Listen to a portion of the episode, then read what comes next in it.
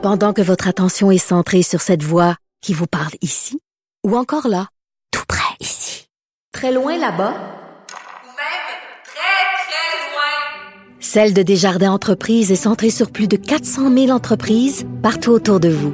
Depuis plus de 120 ans, nos équipes dédiées accompagnent les entrepreneurs d'ici à chaque étape pour qu'ils puissent rester centrés sur ce qui compte, la croissance de leur entreprise.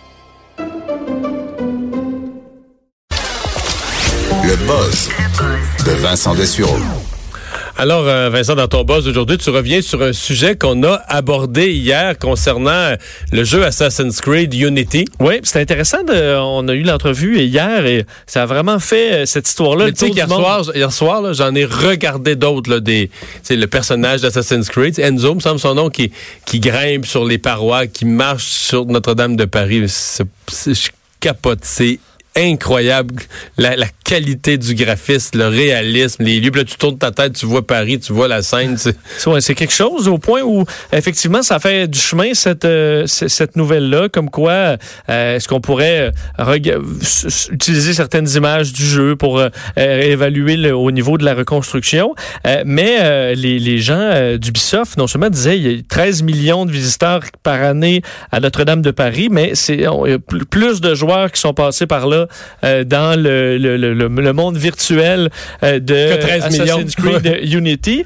Et euh, je trouvais que c'était une, une, bonne idée euh, de, de, de, des gens d'Ubisoft qui, de un, bon, ont, voulu exprimer leur solidarité, évidemment, avec, avec les Français.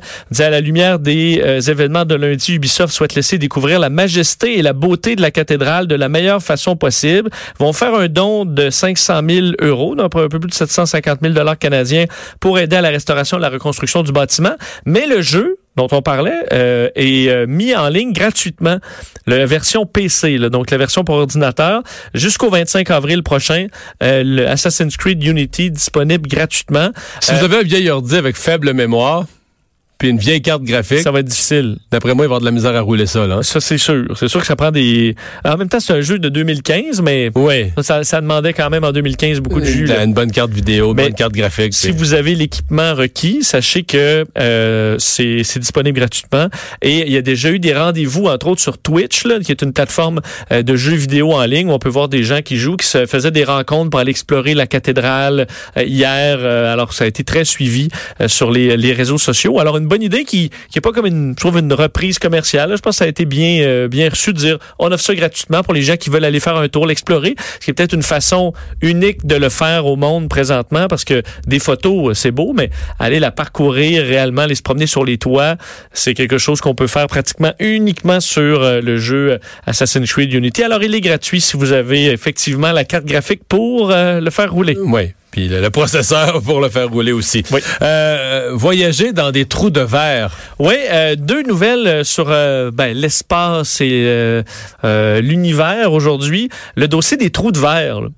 Bon, le trou de verre, les wormholes, qui permet, on sait, dans la science-fiction, de passer d'un endroit à l'autre dans l'univers via un grand trou. Un trou de verre, c'est pas un trou dans, ta pelouse qui a un verre qui se promène, ça fait un petit non, corridor. C'est comme tu rentres dans un trou noir, puis tu ressors un, un autre endroit dans l'espace-temps.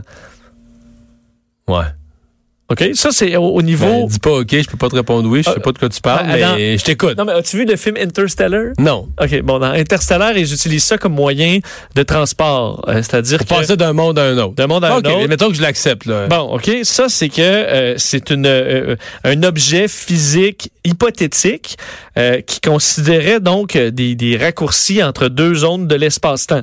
C'est quand même assez complexe, mais ça, cette théorie des trous de verre a été faite par Einstein. Je rappelle qu'on vient de prouver son, sa théorie du trou noir euh, il, y a, il, y a, quelques, il y a quelques jours à peine.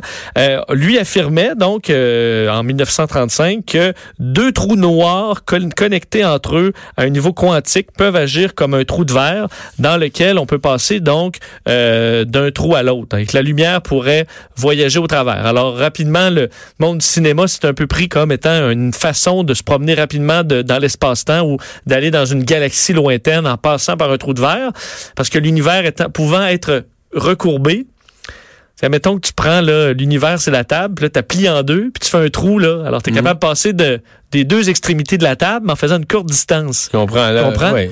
Bon, alors ce que, ce que disent les scientifiques aujourd'hui, à la suite d'une d'une recherche de l'Université de Harvard, c'est que les euh, trous de verre euh, seraient possibles, donc vraiment scientifiquement possibles, mais pour le transport, ce serait pas l'idéal. On dit le prendre prendrait quand même plus de temps que d'aller juste direct à l'endroit. Tu comprends? Alors, les trous de verre existent, Existe, probablement. mais sont pas utiles pour les déplacements comme on y avait rêvé. C'est ça. Alors, ceux qui pensaient euh, pouvoir se promener dans les trous de verre comme ça, sachez que c'est possible, que ça existe, mais euh, ce serait pas rentable au niveau de la distance. La seule chose qui pourrait vraiment traverser de façon efficace, c'est la lumière, qui pourrait passer d'un trou à l'autre. Mais on n'est pas de la lumière, nous autres, alors on peut pas vraiment en bénéficier. Euh, la première molécule de l'univers détectée, Oui, ça aussi c'était quand même un peu mêlant, tu vas voir, euh, mais écoute, faut faut faut s'ouvrir.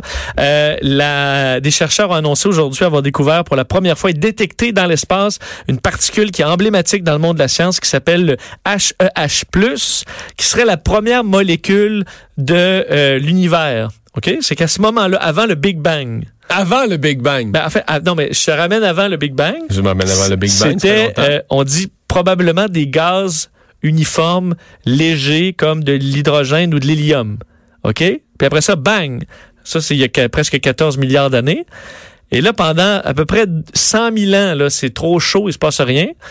Et après 100 000 ans, quand les températures se mettent à chuter, la molécule, euh, le HEH+, se forme à partir d'un atome d'hélium et d'un proton. Puis là, on a une première molécule qui allait un jour être ben, le, le début Au de, sens de la matière comme on la connaît aujourd'hui. être le, la- le- début de, de ce qu'on est aujourd'hui, de tout l'univers. C'est cette première molécule qui aurait été créée après le Big Bang. Et cette, euh, cette molécule-là, on ne l'a jamais, elle était euh, encore là théorique. Puis ça, ça m'impressionne quand même que tu, ah, tu, tu fais des calculs, tu arrives à, Ah, il y a une molécule qui existe, qu'on n'a jamais vue euh, initiale.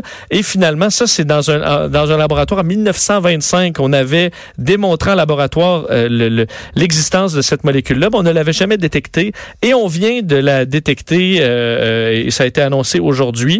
Alors, c'est une Détecté où? Ben, dans une nébuleuse planétaire, la NGC 7027 dans des euh, conditions qui se ressemblent à l'univers primitif. Mais là, on n'a toujours pas de vaisseau spatial rendu là. là. C'est quoi? C'est avec des, des télescopes qu'on leur... Comment est-ce qu'on la En fait, reconnaît? c'est un, un, un Boeing 747 qui euh, s'ouvre sur le, en fait, le, le, le toit, si on peut dire, du 747 s'ouvre pour laisser place à un grand télescope et appareil de mesure.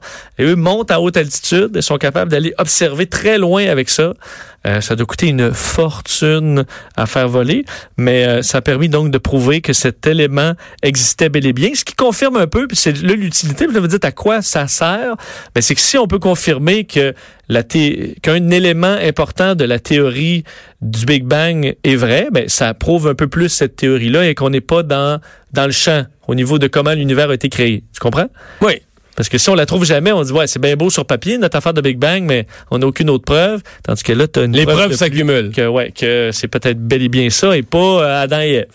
Mhm. Désolé. Mais reste. euh, c'est parce que tu, tu nous donnes toujours des choses prouvées, là, tu sais, vraiment pointues, mais toujours une bonne partie des gens qui qui, Ben, considèrent pas que c'est prouvé que la Terre est ronde. Là. Je, je sais. Ben, le 747, euh, le pilote va pouvoir te le dire que la Terre est ronde, là, parce qu'on pilote avec des, euh, des arcs pour la s'adapter à la courbure de la Terre. Ah. Et ça, ça prouve. T'as euh, le déplacement du nord magnétique aussi, qu'on réajuste tout le temps. On- les pilotes, on le sait que c'est Il n'y a pas de pilotes qui, font partie de la société de la Terre plate. Là. Ben, si le ben, il va se rendre, il se rendra pas au bon endroit. c'est ça le problème. Il va être off toujours. euh, plus long le vol, plus il va être off. là. Ah, OK. Ouais, c'est ça. Euh, les germes et les barbes. Ouais, pour finir là-dessus, pour si votre euh, votre chum ou votre blonde a une bonne barbe là, bien euh, Bien fournis. bien fournie. Euh, On sait déjà que euh, c'est des petits testicules. oui, ceux qui ont des fortes barbes ont des plus petits testicules que ceux qui ont Ça, des tu nous barbes en informé il y a clairsemées. Ça, quelques- quelques semaines, quelques Je sais pas jours pourquoi déjà. je tape sur le dos des barbus depuis euh, depuis quelques semaines, mais sachez que euh, les euh, les barbes, selon cette euh, cette étude suisse, les barbes humaines sont généralement plus sales et plus, fait, contiennent plus de germes que les chiens. Voyons. Oui, parce qu'on a utilisé 18 hommes et 30 chiens de différentes races. Là, on a mesuré les bactéries dans le poil. Oui, et euh, après, en fait, des examens euh, à résonance magnétique pour une autre euh, raison, on a fait des tests sur ce qui restait, entre autres, sur la petite table du, euh, de la résonance magnétique, et on se rendait compte que les, euh, les chiens laissaient une quantité significativement moindre de bactéries que, euh, les, euh, que les hommes barbus.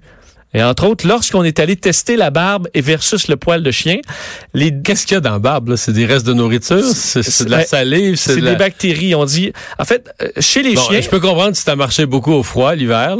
Oh, mais tu tu te liches, là, tu manges des affaires, tu t'as chaud, euh, euh, tout ça. Parce que chez les 30 chiens testés, euh, 23 chiens avaient un haut niveau de bactéries. C'est quand même élevé, là, 23 sur 30.